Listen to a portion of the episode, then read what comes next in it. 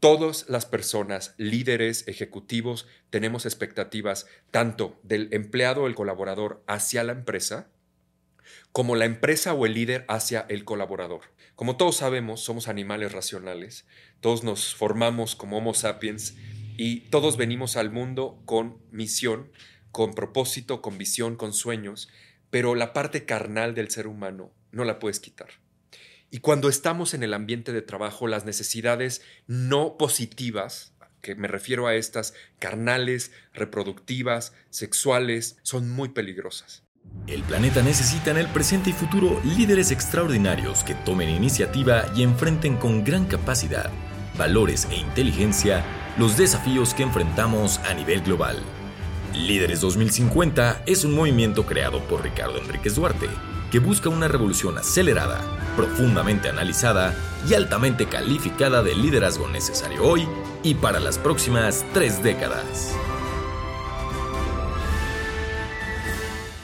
Hola, ¿qué tal líderes 2050? Es un gustazo estar con ustedes otra vez en un nuevo episodio, un nuevo capítulo, que hoy vamos a hablar de un tema que es un poco polémico, pero es un tema que necesitamos abordar, conversar. Pero antes de entrar de lleno a esto, lo que quiero primero que nada es agradecerles por todo el apoyo, y se los digo de corazón, que han hecho con este proyecto que hoy ya más que un proyecto es una realidad, Líderes 2050, no solo en México, me ha escrito gente desde Colombia, Argentina, Chile, Ecuador, España, Estados Unidos. La verdad es que ha sido impresionante la respuesta y todo el apoyo que he recibido por parte de ustedes. Entonces no tengo más que agradecerles y pedirles que sigan impulsando esto, que sigan impulsando Líderes 2050, porque es algo que está hecho no nada más para mí, sino realmente quiero aportar con este granito de arena a que las personas seamos mejores en cualquier ámbito que nos enfrentemos, tanto hoy como en las próximas tres décadas.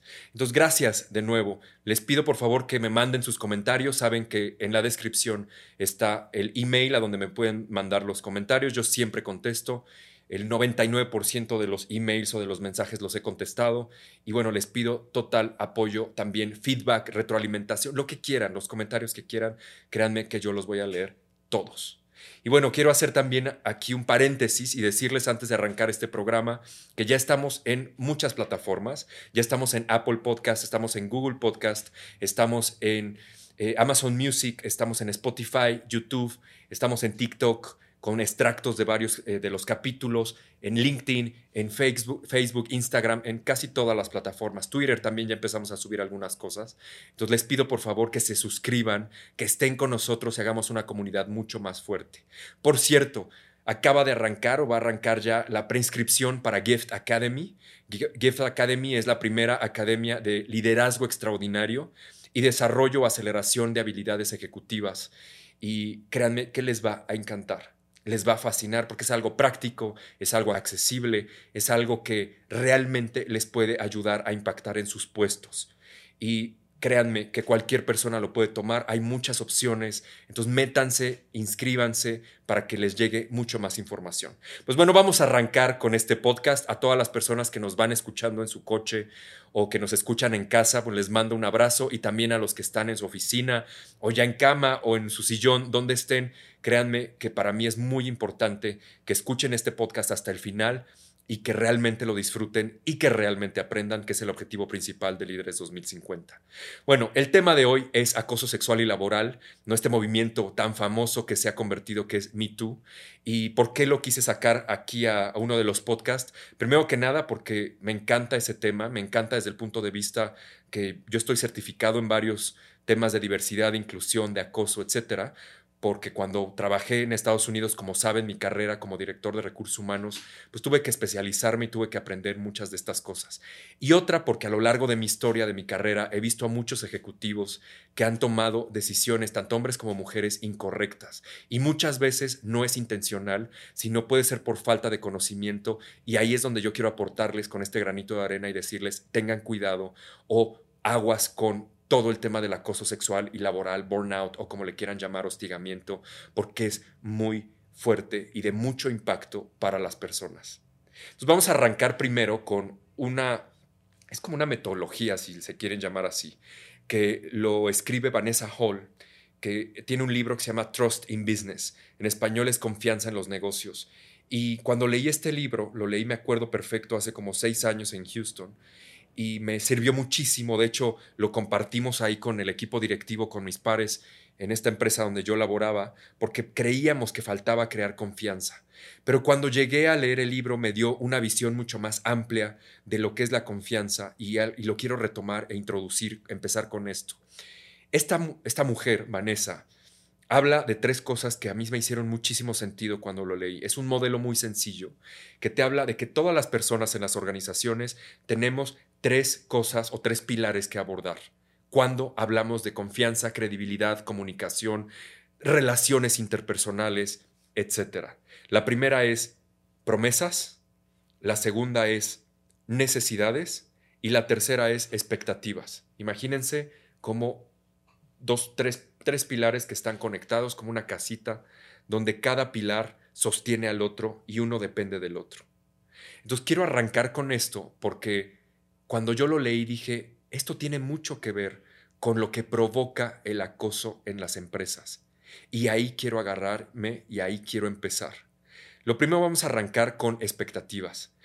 Todas las personas, líderes, ejecutivos, tenemos expectativas tanto del empleado o el colaborador hacia la empresa, como la empresa o el líder hacia el colaborador o el colaborador hacia los pares o los pares hacia el cliente, hacia el proveedor, pero siempre hay un juego de expectativas. Y esto está muy fácil de describir, es muy fácil de explicar, todo el mundo sabemos qué es expectativas, pero para los que no les queda muy claro, pues son aquellas tareas, cosas, objetivos, actividades, comportamientos que una persona espera de otra o una persona espera de un equipo de trabajo, o una empresa espera de un líder es aquello por lo cual yo voy a estar satisfecho o satisfecha, por lo cual tú me entregues. Y ahora esas expectativas, si no quedan claras desde un principio, pues bueno, va a haber problemas, confusión, este, falta de este razonamiento, por así decirlo, falta de seguimiento, de monitoreo, de muchas cosas, muchos problemas. Este podcast no es de expectativas, lo hemos hablado en otros podcasts, pero sí quiero que tengamos como elemento principal ahorita estos tres pilares. El siguiente pilar es... Mm, Promesas. Voy a dejar necesidades hasta el final, porque tiene ahí algo más que ver con el tema del acoso. Y las promesas, cuando lo sabemos perfecto, no son cumplidas, pues siempre va a haber una decepción por alguna de las partes. Entonces es muy peligroso que alguien haga promesas en el ambiente de trabajo que no vaya a cumplir o que no esté seguro o segura que se puedan cumplir. Ese es un gran problema y se me vienen a la mente muchas historias, muchos momentos juntas donde el gerente o el director le prometía al otro que iba a promoverlo en un año o en seis meses o le iba a subir el sueldo y ese llegaba el año, los seis meses y nunca subía ni el sueldo, ni subía la posición, ni cambiaba el título. Y la persona llegaba con recursos humanos y decía, es que me prometió mi jefe. Y recursos humanos decía, ¿y cuándo el jefe tenía el poder y la autoridad de prometer algo que ni siquiera nosotros podemos estar seguros? Entonces, prometer en el ambiente de trabajo es un problema cuando no se sabe con seguridad que se va a cumplir. Y entonces ahí cuando hablamos de confianza con esto que les menciono de Trust in Business con Vanessa Hall, pues cuando las expectativas no se cumplen, se acaba la confianza.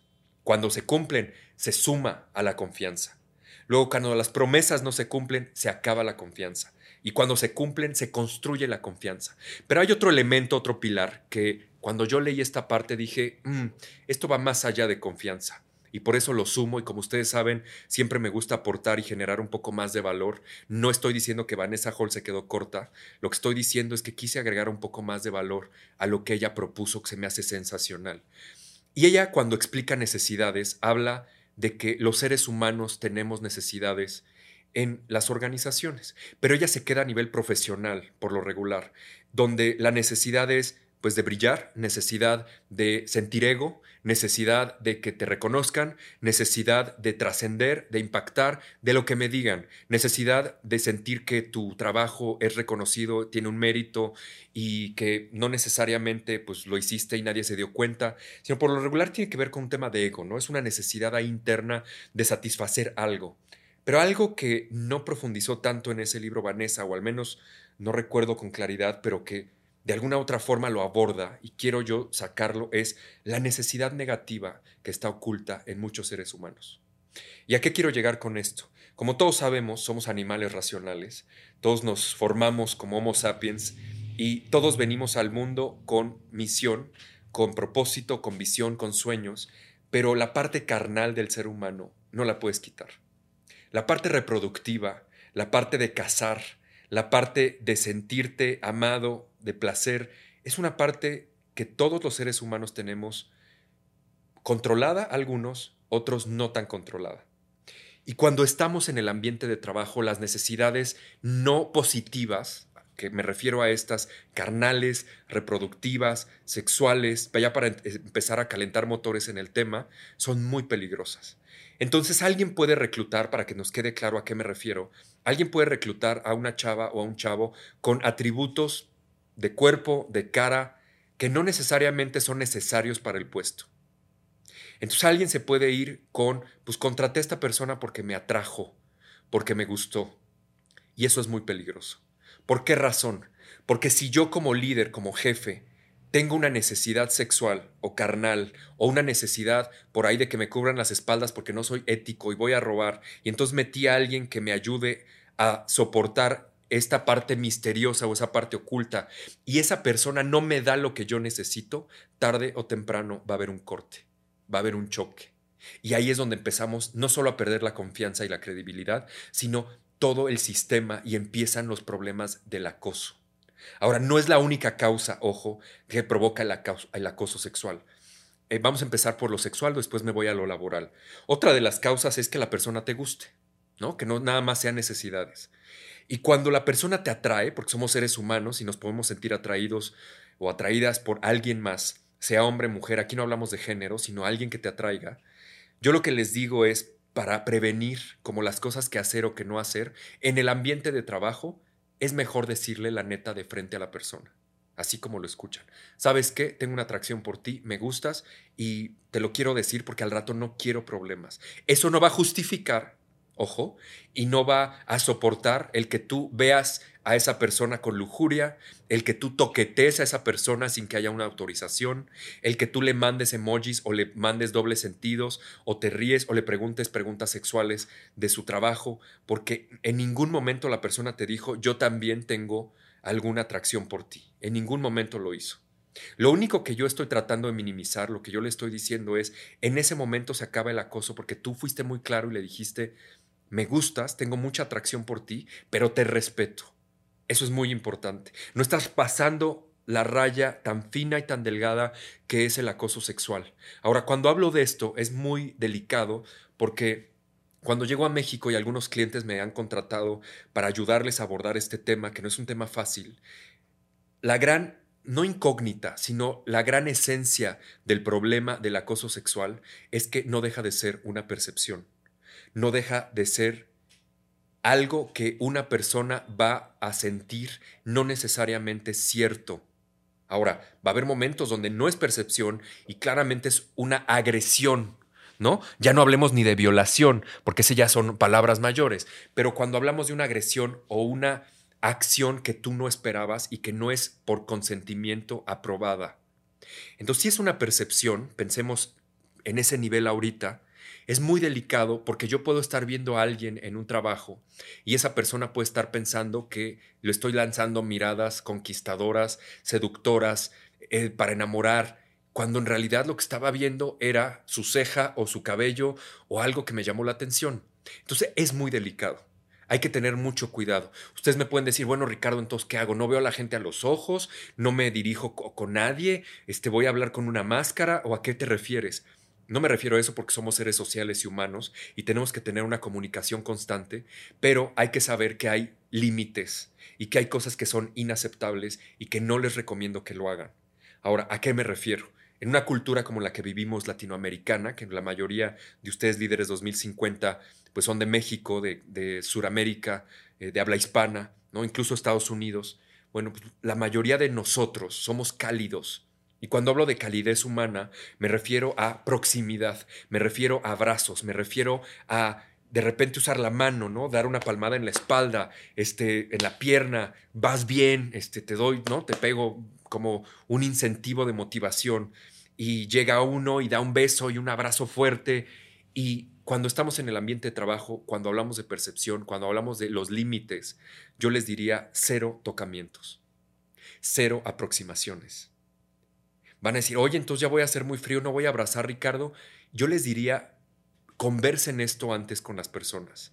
En otro podcast con Eddie Small hablaba de una experiencia que viví en Estados Unidos, primer semana que llego como cabeza de recursos humanos allá, eh, varias mujeres, porque yo llegué emocionado, ¿no? Como soy, abrazando, como todo un mexicano, no estoy generalizando, pero yo quería quedar muy bien y que me vieran como una persona muy cálida. Y en el, la primera semana, primeros dos días, me dijeron, no hugs here, Ricardo, no abrazos aquí. Y para mí fue como agua, así que me tiraron con hielo porque dije, ¿qué onda con esta cultura? Entonces me limitaron y me amarraron en ese momento de, pues de manos porque dije, ¿qué onda? ¿Cómo me voy a comunicar? Y ya después vi que el CEO y toda la gente llegaba en las mañanas y, good morning, morning, morning, morning, y ni los veían a los ojos. Ahora estoy hablando de una cultura totalmente opuesta. En México, en nuestra cultura latinoamericana, pues yo no diría vete al extremo, pero lo que sí te diría es cuidado con todas las aproximaciones corporales es muy delicado que tú tengas ese tipo de acciones, porque no sabes cómo la persona va a responder. Les pongo otro ejemplo. Cuando fui reclutador por muchos años, tuve muchas experiencias, ¿no? De todo, buenas, malas. En algún momento me acuerdo que hasta según había un francotirador porque no lo contraté. Esa historia se las contaré en otro podcast. Tenía que salir por la puerta de atrás y bueno, tenía seguridad y el CEO me apoyó y los directivos. Fue impresionante. Un tipo que tenía un problema mental de hecho cuando ya se fue esto a tribunales, eh, porque estuvo, se escaló. Pero viví cosas que les puedo decir que no se me olvidan, como en algún momento, y digo, obvio, jamás diré, ya ni me acuerdo el nombre, ni la persona, ni en qué año fue, estaba reclutando y en una sala de juntas una chava una vez llegó con un escote tremendo, eh, pues, que cualquier hombre o mujer, no importa el género, pudiera decir, pues es que hay que voltear o es casi imposible no voltear porque llama muchísimo la atención. Entonces cualquiera me pudiera haber dicho, pues, Ricardo, ¿y qué hiciste? ¿No? Y, no bajaste, no subiste la mirada y estuviste ahí viendo. Jamás, jamás, jamás. Porque yo sabía que era un juego y podía ser un cuatro, podía ser un truco. Entonces mi mirada siempre estuvo del cuello para arriba. Y así les puedo dar otra historia que viví también, donde una chava con una falda muy pequeña cruza la pierna enfrente de mí y yo lo que tuve que hacer es levantar la mirada. Me pueden decir, ay Ricardo, eres un santo. No se trata aquí de ser santo, no se trata aquí de ser puro y casto. Y digo, yo tengo mi esposa, tengo mis hijos, los respeto. Se trata de que no caigas en un juego donde tú puedes ser blanco del acoso sexual. Ahora, voy a cambiar un poco de tema, no del acoso sexual, sino desde otra perspectiva. Es un tema que se ha, no quiero decir eh, hecho tan común, pero sí puedo decir que se ha utilizado no positivamente por muchas personas y no me refiero solamente a hombres o mujeres. ¿eh? Ojo que hablar de acoso sexual no tiene que ver hombres contra mujeres. No tiene que ver que los hombres son los violentos necesariamente. Hay una estadística que sí, el hombre tiene más estadística de cometer acoso sexual, me queda clarísimo. Pero no significa que hay hombres que no han sido acosados o hay niños que no han sido acosados. Todas las personas que se sienten agredidas por un posible agresor, digo posible porque esa palabra es crítica cuando hablamos de este tema, hay que escucharlas. Y no hay que irnos nada más contra es que los hombres son los malos, los acosadores. Yo les diría, híjole, este, créanme, yo he vivido cosas fuertes, he tenido amigos también que han sido acosados y yo les diría más bien, pues no le rasquemos tanto a ese tema. Al contrario, apoyemos porque es un tema universal.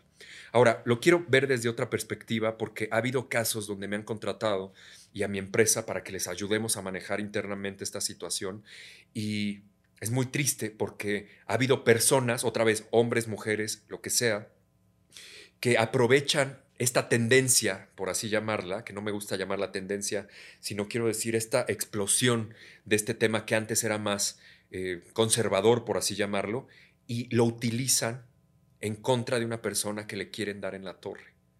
Entonces inventan una historia ahí donde es que yo me sentí acosado o acosada porque me viste y una vez me tocaste y cada que iba tú me insinuabas, cuando en realidad eso nunca fue cierto.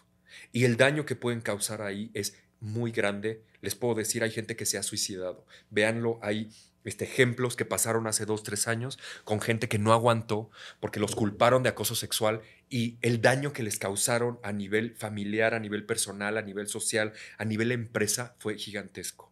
Entonces yo lo que les diría es, tengan mucho cuidado con cómo utilizar este tema y si no están seguros o seguras, pues yo les diría double, double check, doble chequeo.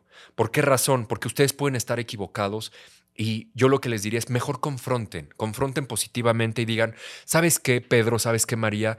Pues no me encanta, no me encanta que tú me mires de esa manera. O la realidad es que no me gustan los abrazos, perdón, este, no lo tomes a mal, pero prefiero que tengamos una distancia de al menos un metro.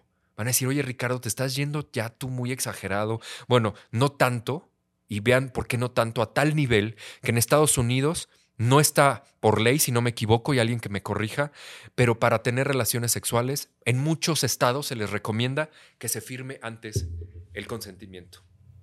Entonces, no estoy diciendo lleguen a ese nivel, que casi, porque eso, digo, tampoco te va a asegurar, porque alguien puede decir, me hicieron firmar y yo estaba drogado, o me echaron algo en la bebida, y alguien puede inventar cualquier historia. Pero lo que sí les puedo decir es, si ustedes son precavidos, y dicen y confrontan lo que no les gusta, créanme que se va a mitigar muchísimos de los problemas de acoso sexual que hoy vivimos. Y muchísimas historias turbias ahí que me ha tocado ayudarle a clientes, asesorar a varias empresas de que me acuerdo perfecto que no lo saben manejar. Y les voy a poner un ejemplo. Eh, en algún momento me habla una empresa, no voy a decir la industria siquiera porque fue un caso conocido, donde fue un hombre que en teoría, y digo en teoría porque al final no fue cierto, este, acosó a una mujer y la obligó a tener relaciones sexuales. Les estoy hablando que esta chava fue novia de este hombre, de este chavo, 20 años antes de que ella sacara este tema en la empresa. Estaba hablando que 20 años antes fue agredida sexualmente por él. Después de estos 20 años se vuelven a topar en esta organización y por azares del destino les toca trabajar juntos. Eh, este hombre, este líder, no la promovió y hubo un roce entre ellos. Total, la chava pues inventó toda una historia. Y lo inventó porque hicimos pruebas, hicimos toda una investigación como se debe hacer eh, con abogados, hicimos con detectives. ¿no? Bueno, yo no la hice, ¿no? la empresa lo pagó, pero yo les ayudé a dirigir todo esto. Y al final pues nos dimos cuenta que era todo un show montado. A donde, quiero llegar, ojo, primero es no decir que yo demerito ni digo que no es cierto, ¿eh? Ojo. Les puedo decir que el 90% de los casos de acoso sexual reportados eh, tienen algo de cierto. Ahora, ¿por qué digo algo de cierto? Porque de ese 90 les puedo decir un 40, 50%, pues va a salir cierto y el otro es una percepción exagerada de la persona que se siente invadida. Entonces, no necesariamente, pues todo lo que las personas digan, pues va a ser real. Pero a donde quiero llegar es, primero, no lo demerito, lo que estoy diciendo, pero dos, a donde quiero llegar es que las personas, o en este caso esta chava, ocupó esta historia para hacerle daño al otro, al otro hombre. A donde quiero llegar también con la, con la empresa es que cometieron un grave error. Cuando yo llegué y ya me contrataron, ellos ya habían hecho iniciativas. Fíjense lo que hicieron juntaron a todas las mujeres en grupos de cinco o seis o siete personas y les dijeron, oye, ¿te has sentido acosada por Pedro, por Raúl? No, bueno, fue lo peor que pudieron haber hecho. Porque empezaron a decir, no, pues es que fíjate, un día en el comedor yo creí que sí me vio. Entonces la otra escuchó, sí, tiene razón ella, porque yo también lo veo con mirada media lujuriosa y a veces como que se rasca y a veces medio se toca y sí es un grosero y grave error grave error. Lo que tuvieron que haber hecho en la empresa fue equipo o chavas, ¿no? O hombres, porque también pudieron haberlo hecho con hombres. ¿Te has sentido invadido en tu privacidad, en tu cuerpo, en algo, en esta empresa? Sin mencionar nombres. Y ahí la persona primero dice sí o no. Ok. Si es no, gracias, nos vemos, sigue trabajando, te mando un abrazo. Ok, perfecto. Si es sí, solamente quédate tú y dime a quién. Yo no te voy a decir nombres, tú dime a quién. Porque si me dices esa persona, entonces ya comprobamos. Pero si me dices que es otra persona que nada que ver con el posible culpable, pues entonces vamos a tomar acciones pertinentes cuando lo tengamos que hacer. Y bueno, dicho y hecho, pues lo que el, grave error que cometieron fue que empezaron todas a generar historias y después cuando esta persona resultó en la investigación que nunca había faltado el respeto a esta chava, fue muy difícil para ellos y para todas las personas cambiar la imagen de este hombre. Al final tuvo que renunciar. Ya no pudo aguantar porque no sentía que la gente realmente lo estaba este, pues, uniendo y, y ayudando. Ahora, repito, esto no nada más es de hombres y mujeres, tiene que ver en cualquier género, tiene que ver en cualquier edad, tiene que ver en cualquier clase social. Estamos viendo a nivel mediático muchos casos, ¿no? Este, que estamos eh, testificando. Entonces hay que tener mucho cuidado. Ahora vamos a verlo desde otra perspectiva, desde una perspectiva más de camaradería, confianza, de amistad, por así llamarlo, adentro, ¿no? O compañerismo, por así llamarlo. Cuando tú tienes una relación buena, sana, con tus compañeros de trabajo, por lo regular, pues de repente empiezas a bromear. Pero grave error que yo les digo con todo el corazón y con lo que poco, mucho que sé, lo que sea, o medio de este tema, es jamás, de los jamases, hagas bromas ni doble sentido en el ambiente de trabajo. Y si lo haces, pide una disculpa y explica la razón. ¿Por qué? Porque me ha tocado casos donde la gente le echa indirectas al otro y solamente era un juego y la otra persona se siente extremadamente violada en su privacidad, en su derecho, no físicamente, en su persona. Hay que tener muchísimo cuidado con ese tema del doble sentido, con preguntas sexuales de qué tanto tú tienes sexo, con quién, cómo, cuándo. Son cosas muy personales. Y ahora les voy a dar otro ejemplo. ¿Por qué les digo esto? porque en algún momento dos personas se llevaban muy bien, un hombre y una mujer. Y a tal grado que ya hablaban con grosería, se tuteaban, no sé qué. Y en WhatsApp la chava era casada. Entonces le manda eh, un día a la chava en WhatsApp en horario no de oficina, no era ni pareja, y oh sorpresa, le llega el WhatsApp y el celular lo tenía el esposo. Bueno, fue todo un show. El esposo fue a pegarle a este cuate pensando que era infiel la esposa. Fue todo un caos porque lo único estaba burlando o le estaba preguntando, mandando un emoji sexual. Y eso tiene mucho riesgo e impacto cuando tú lo haces. Entonces yo les diría, uno cuando sabe perfectamente los emojis que va a utilizar, van a decir, este cuate nos habla de emojis, bueno, para que veas el impacto. Entre hombres o entre hombre con mujer, uno sabe perfectamente, y no me dejarán mentir, cuando tú mandas un emoji con un besito. Tú sabes perfectamente a quién se lo vas a mandar. Piénsenlo. No lo haces con cualquier persona. Entonces en el ambiente de trabajo ten mucho cuidado qué tipo de comunicación mandas, qué tipo de memes, aguas con los memes. Si es un abrazo fuerte y apretado, híjole, el apretado yo lo quitaría. Si es un abrazo, ahora hablando de tocamientos físicos, que me ha tocado ver hombres o mujeres que llegan y abrazan a la chava o la chava al hombre en la cintura, es muy invasivo. Hay que tener muchísimo cuidado con ese tipo de aproximaciones. Ahora, voy a hablarlo desde otra perspectiva, ¿no? Ya legal. Afortunadamente en México, en otros países, si se comprueba el acoso sexual, pues sí hay un castigo, ¿no? Desde una multa hasta algunos años de prisión. Pero es muy difícil comprobarlo. Muy difícil, porque como hace 20 años, cómo sacas cámaras, ¿no? Cómo sacas testimonios, cómo sacas videos, es muy complicado. Y ya les dije que puede ser muy difícil que realmente tú compruebes esto. Entonces hay que tener este, una sensibilidad y un cuidado en el manejo que tú tengas con las otras personas, para que no cometas errores, para que no haya deslices, para que no haya malos entendidos y contradicciones. Ahora voy a pasar ahora al acoso que ya no es sexual, pero es laboral, y tiene que ver mucho, también se puede relacionar con el sexual, cuando la persona es mayor en jerarquía y ocupa favores sexuales para obtener un resultado del otro. Y, o una promesa no cumplida donde dice, oye, pues te voy a promover o te voy a dar más sueldo, pero yo necesito tal este tema sexual. Y muchas personas caen. O si no me das esto, te corro. Híjole, es muy agresivo. Y ahora, hablando de sexualidad, pero también el hostigamiento laboral, pues no necesariamente, tiene que ver con aquella presión que cometa una persona sobre otra con tal de obtener un beneficio y claramente va a hacer sentir mal a la otra, al otro empleado, colaboradora, al otro ser humano, porque lo que está haciendo es provocarle mentalmente, físicamente, eh, que se sienta la otra persona que depende del superior o de este líder o jefe, como le llamen, para que continúe su trabajo, para que tenga buena relación interpersonal o para que pues, al menos este, no, eh, no lo castiguen o no lo regañen o qué sé yo. Y ahí es donde retomo el tema de Vanessa Hall, que es las necesidades tan turbias que puede tener alguien, ¿no? Y que lo, lo, vuelvo a decir, puede ser tan natural como que alguien te atraiga, pero hay personas que no controlan esa parte, ¿no? Esa, este, eh, zona del cerebro reptiliano que tiene que ver mucho con el instinto, con la reproducción y que sí tiene que ver mucho más con los hombres por la testosterona y por esta este, condición humana que tenemos de cazar y de procrear, ¿no? Y de este, que sea nuestra herencia, ¿no? Hablando del ADN y no de otro, este alfa, por así llamarlo. Ahora no, no lo estoy justificando.